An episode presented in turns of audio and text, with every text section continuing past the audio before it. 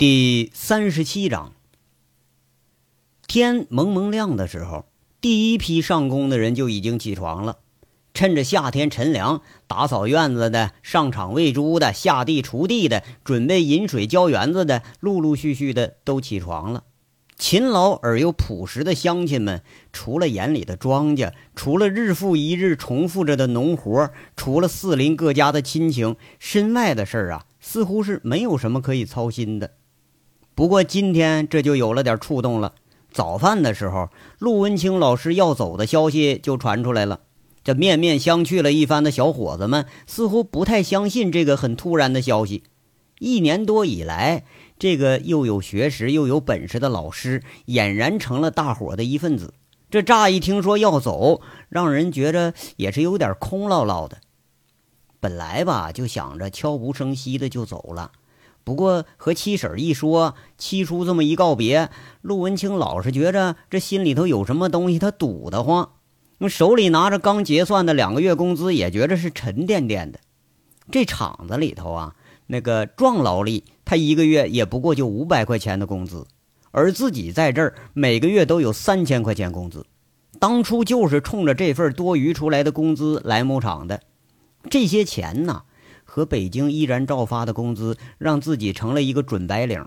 远在陕西的家也凭着他的工资，多少有点改善了，那生活好起来了。虽然是生活在农村吧，但一年多以来，陆文清觉着比在城里生活的还要惬意。最少咱不必为每日三餐去奔忙，哎，不必为上司的脸色而惴惴不安，不必迎合着客户而强装笑颜。这里成了自己生活的一部分，你要告别的时候吧，总是觉着有点依依不舍的感觉。不过呢，他觉着已经是没脸留下了。这个地方好像是被自己给出卖了似的，满是对牧场淳朴乡亲们的歉疚。默默地收拾着不多的行李，透过窗口看见七叔已经套好了大骡子车。陆文清几次都没有勇气提着行李去出门，终于呀，他咬咬牙迈出了门了。刚把行李给放到骡子车上，就看着场外一群小伙子朝着厂子里奔回来了。远远的，陆文清认出来了，那是大憨、二憨、毛蛋、石头、杨小孬带着这一干的年轻人，他们气喘吁吁的奔了过来。大憨手里头有个破布口袋。递到陆文清手里头，却是地里头刚摘的几个甜瓜。杨小孬呢，提着一袋子青红不接的苹果。塌鼻子小眼睛的毛蛋儿也怯生生的从那口袋里掏出一把东西来，却是煮熟了的鸟蛋。有的呀，直接就塞到陆文清手里；有的往陆文清那个行李里塞。东西大的就给堆到了骡子车上。大憨二憨送了东西，就在那儿老老实实的傻笑，也不知道该说些什么告别的话。杨小孬他倒是算是见多识广，把这一袋子摘的野果子放到骡车上，看着陆文清嘿嘿的笑着：“ 那个陆老师啊，你路上吃啊，咱们厂子里的东西它新鲜，等到了北京，你可给我们打电话啊。”那个傻头傻脑的毛蛋儿。把那鸟蛋呢，却是直接塞到了陆文清的口袋里。看着陆文清，他有点不好意思。哎呀，陆老师啊，你教了我一年，我啥也没学会，就知道跟着他们一起玩起哄了。不过我就喜欢听老师你讲课。你说你要走了，我娘都说你是好人，让我来送送你来。陆文清点着头，他一句“谢谢，谢谢”重复了无数遍。这告起来别来呀，那还真就是没完没了了。这才是先头部队呢，后头听说的都奔着过来了，都围着这骡车送陆老师。那个偌大的骡车顶上，甜瓜、西瓜啊，炒麦子、煮玉米、蹦豆子、熟毛豆、野苹果、小草莓，不大一会儿就满满装了一车。这回他连坐人都成问题了。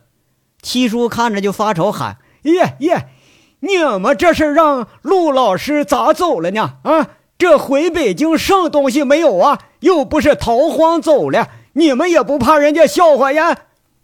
七叔说是归说呀，那东西还是不断的在增加，人也不断在增加。足足有一百多人，是里三层外三层在这围着。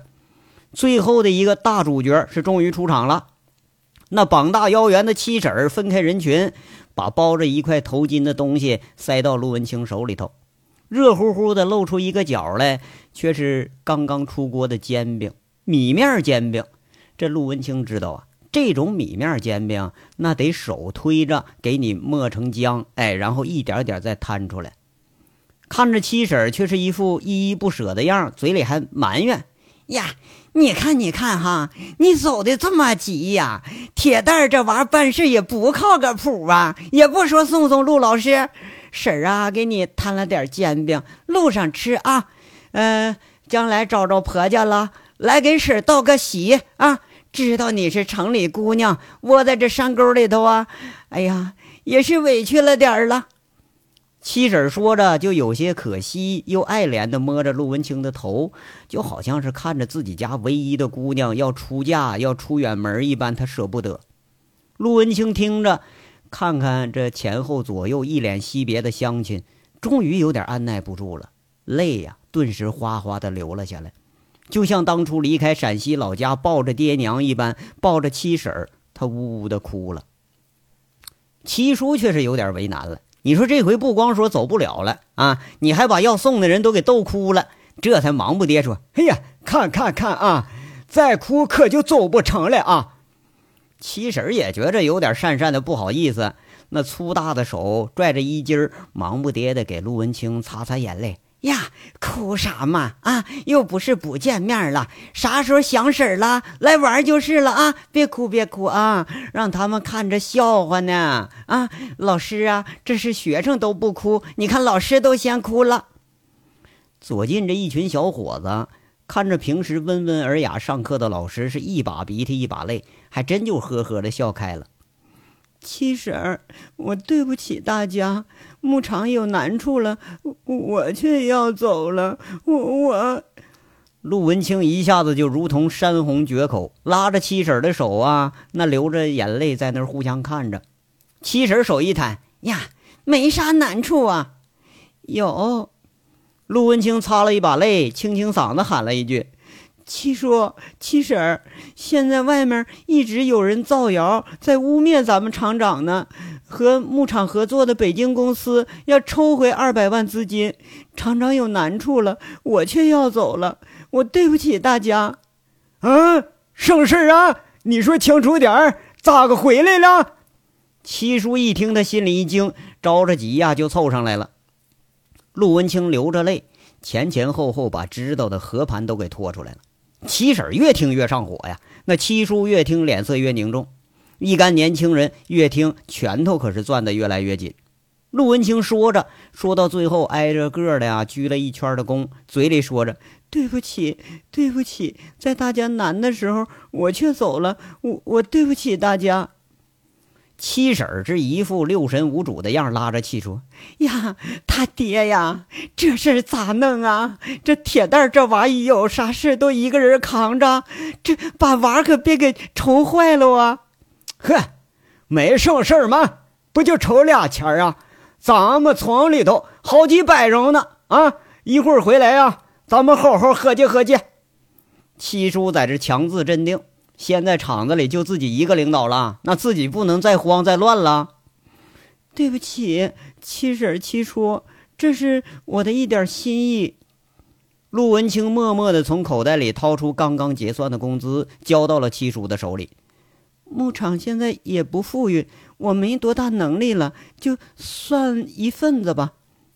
哎呀，这样，七叔在这儿脸色非常难看。他没好意思接，七婶儿这回当家了，大咧咧说了：“收下，不能让姑娘哭着走啊！这倒是个好办法。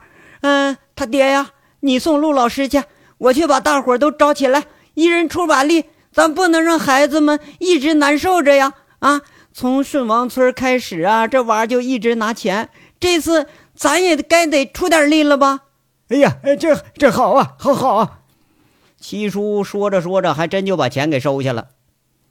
乍一遇着这事儿啊，七婶平时训练出那个粗喉咙、大嗓门，那就发挥作用了。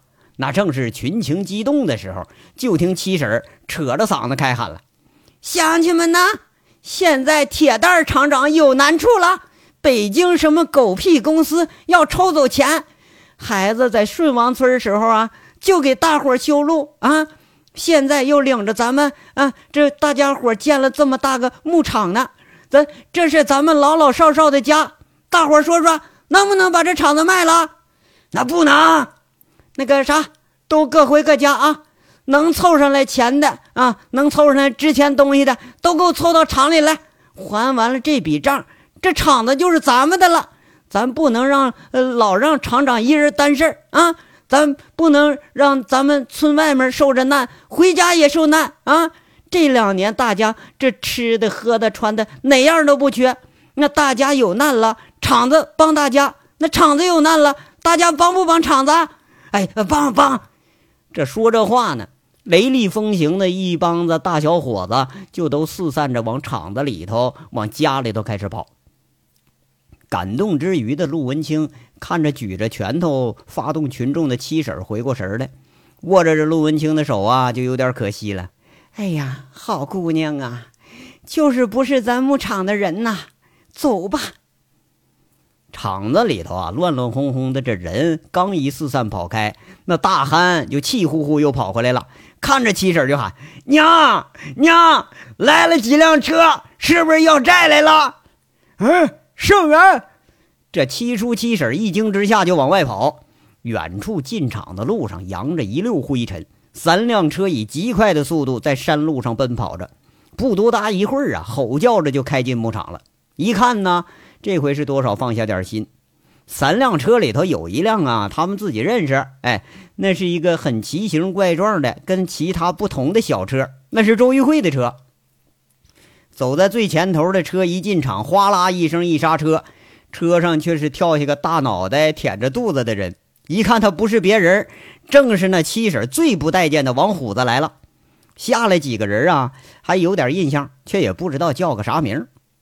这几个傻站着的时候，王虎子笑嘻嘻就迎上来了，看着骡子车上一堆吃的，嘿，这家伙乐了，颠颠跑上去，开始左挑啊，右挑啊，拽了个拳头那么大的甜瓜往衣服上蹭蹭，放到嘴里一啃，给啃了个大豁口子。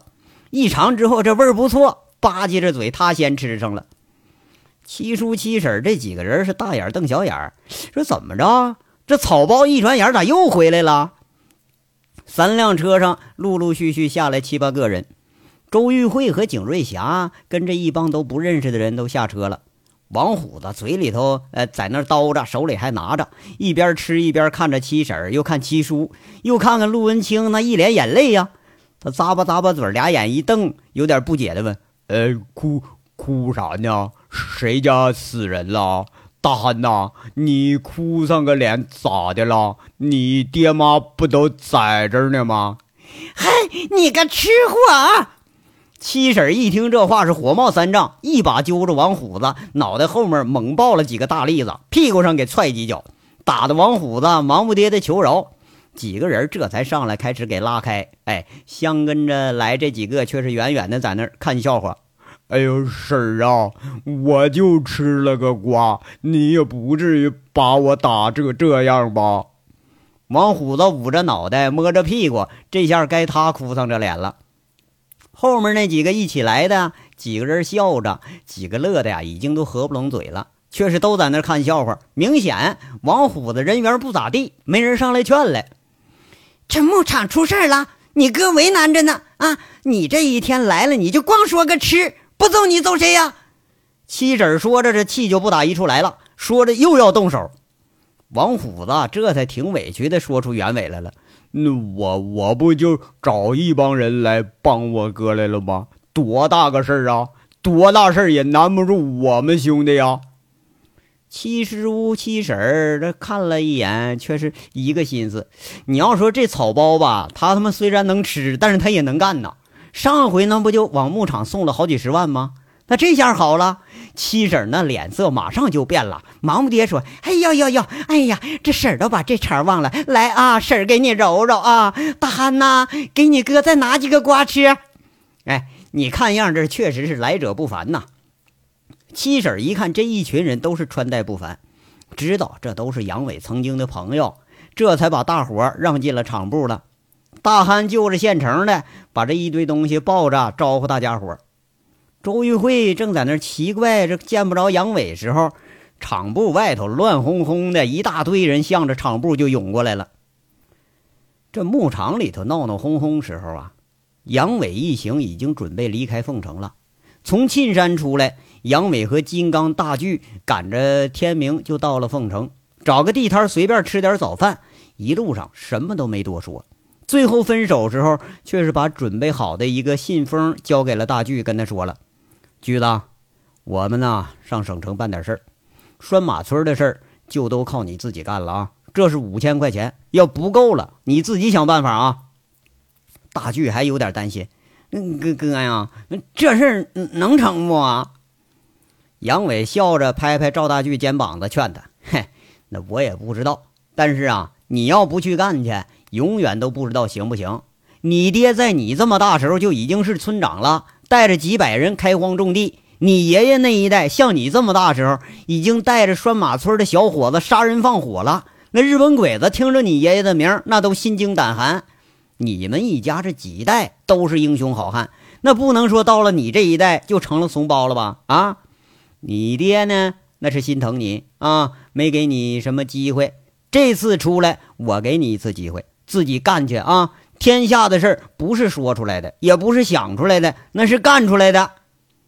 句子就像得到了莫大的鼓励似的，点点头。行，那哥，我我听你的。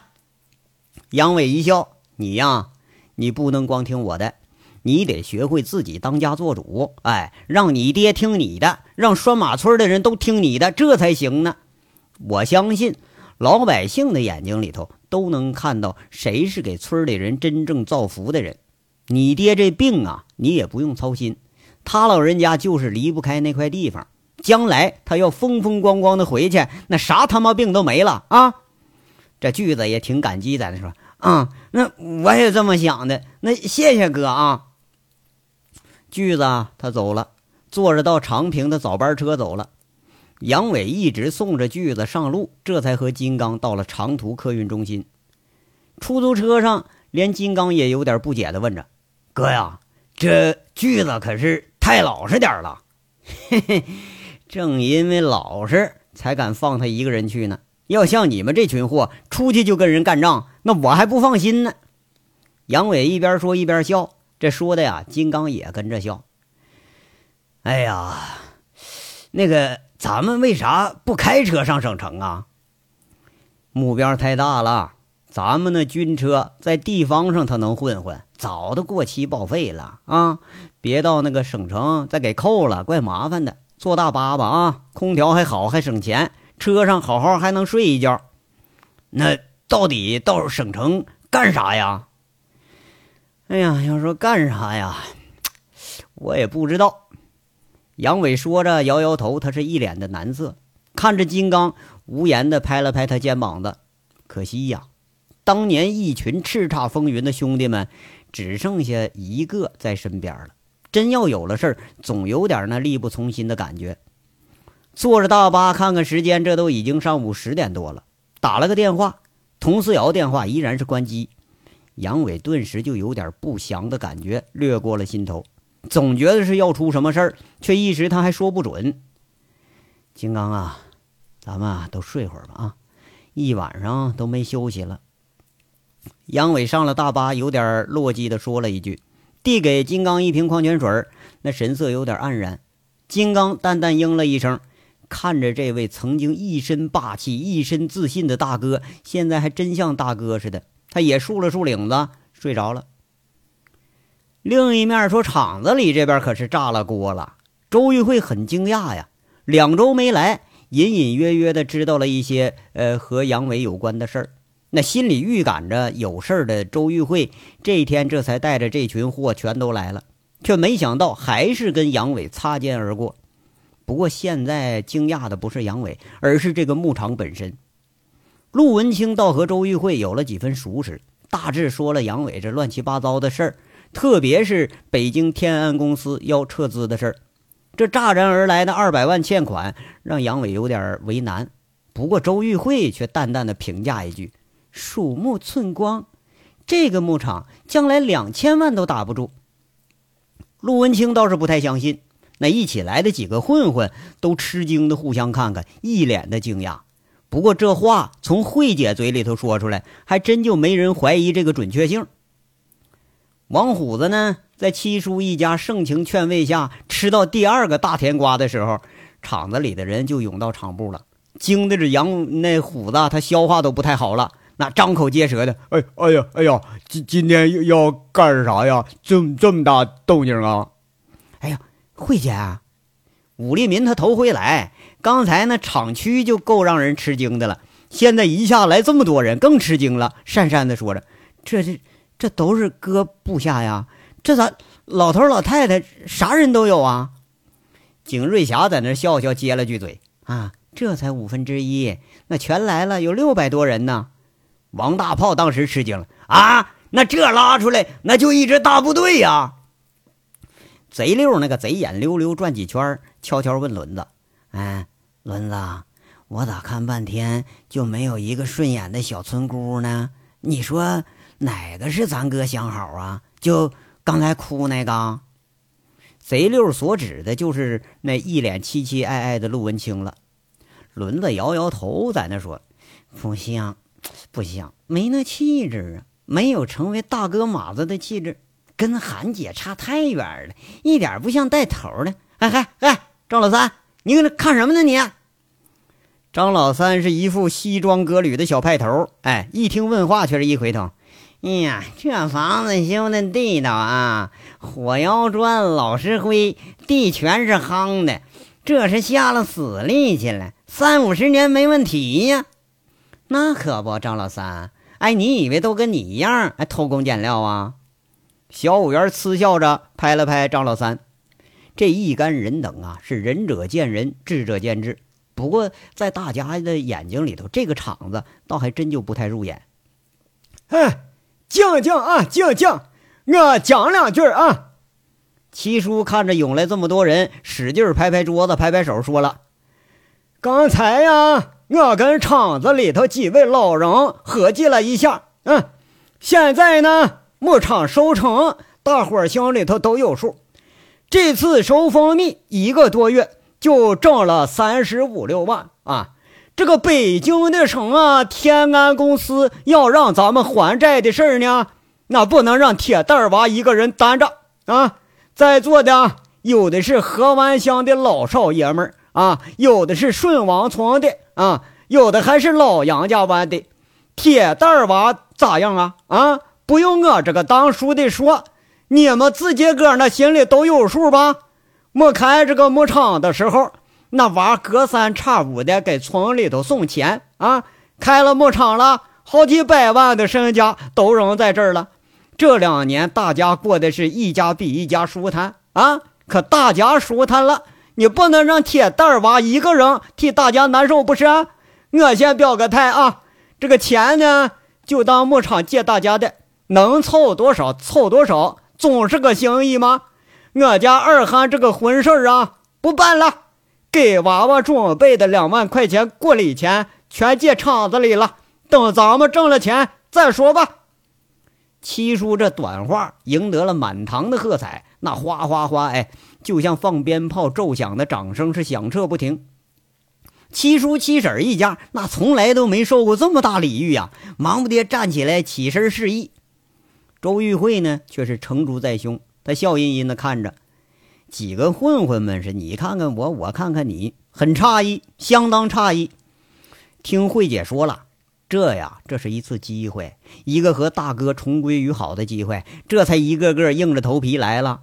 却没想到啊，是这么个机会。那这机会可怎么把握呢？紧跟着登记开始了，七叔把陆文清的事都暂时给搁一边了。铺开大红纸，就着广告色儿，哎，示意着陆文清唱收唱付。陆文清擦了把泪，和七叔坐到一起。一年多了，每次给大家发钱的时候，那才有这架势呢。没想到这回却是要从大家伙手里头借钱，有点感觉怪怪的。不过更多的是感动，一种从未有过的感动。这章到这儿就说完了，下章稍后接着说。感谢大家的收听。